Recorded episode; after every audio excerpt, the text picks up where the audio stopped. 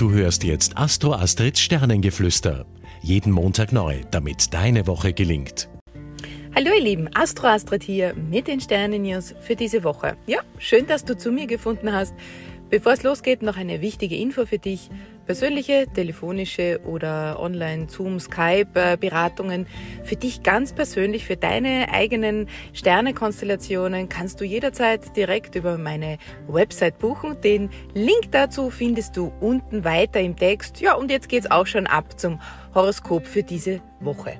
Ja, diese Woche gibt's nämlich freudige Nachrichten zur Liebe, denn ab Mittwoch ja, bekommt die Liebe wieder angenehme Bodenhaftung, individuelle Bedürfnisse können jetzt wieder besser gestillt werden und das erfreut natürlich unser Herz. Also, was spielt sich da ab?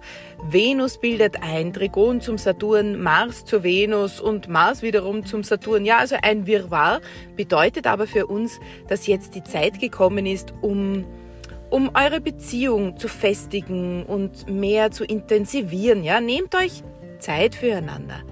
Beziehungen, die bis jetzt so lose gelebt wurden, also in einem Zustand war, der nicht so wirklich definierbar oder einordnbar war für euch, da kann jetzt die Liebe konkretere Formen annehmen. Ja, einzig und allein am Sonntag durch das Merkur-Mond-Quadrat hm, sollten wir uns doch eher überlegen, was wir sagen und wie wir es sagen, denn unter so einer Konstellation kann schnell mal ein Wort das andere ergeben. Macht's gut also. Bis nächste Woche. Eure Astro Astrid. Tschüss, Baba.